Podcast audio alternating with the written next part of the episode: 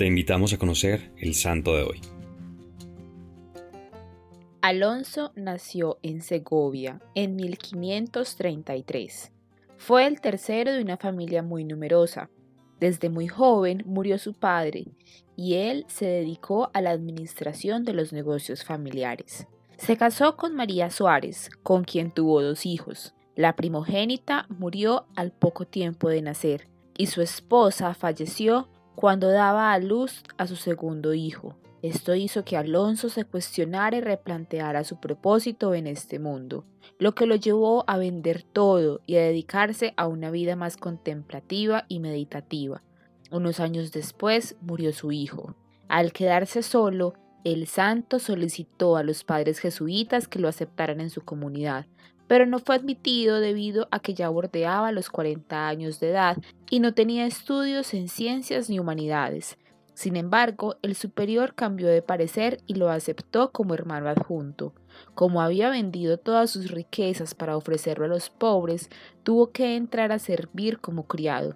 Los superiores lo enviaron a la isla de Mallorca como portero del colegio de los jesuitas de Montesión y se dedicaba a la oración todos los momentos que podía tener libres. En sus últimos años vivió periodos de desolación y aridez espiritual, afectando además por graves dolores corporales y múltiples tentaciones que enfrentaba con oración y mortificaciones. Al ser el portero de un colegio, conoció a muchas personas que pasaban por la puerta. Todos apreciaban al hermano Alonso y acudían a él en busca de consejo. Su discípulo más famoso fue San Pedro Claver. Este gran apóstol vivió tres años con San Alonso en aquella casa, y una noche, por revelación divina, San Alonso supo que su amigo estaría destinado a la evangelización en Sudamérica. Finalmente, a más de sus 70 años tuvo que guardar cama. El 29 de octubre de 1617, sintiéndose sumamente lleno de dolores y de angustias al recibir la Sagrada Comunión, Inmediatamente se llenó de paz y de alegría y quedó como en éxtasis. Dos días estuvo casi sin sentido y el 31 de octubre despertó. Besó con toda emoción su crucifijo y diciendo en voz alta dijo, Jesús, Jesús, Jesús. Expiró. Fue declarado venerable en 1626, beatificado en 1825. Su canonización tuvo lugar el 6 de septiembre de 1888 junto a San Pedro Claver.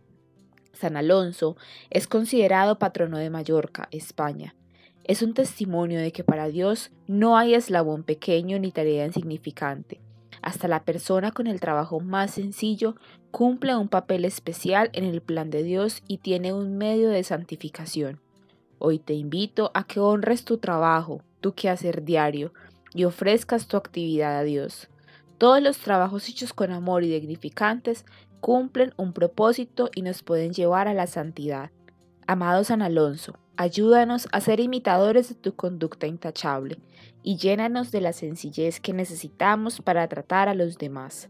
Te pedimos que nos ayudes a ver a Jesús en cada persona con la que hablamos y que sepamos tratar al prójimo demostrando el amor y paz de Dios.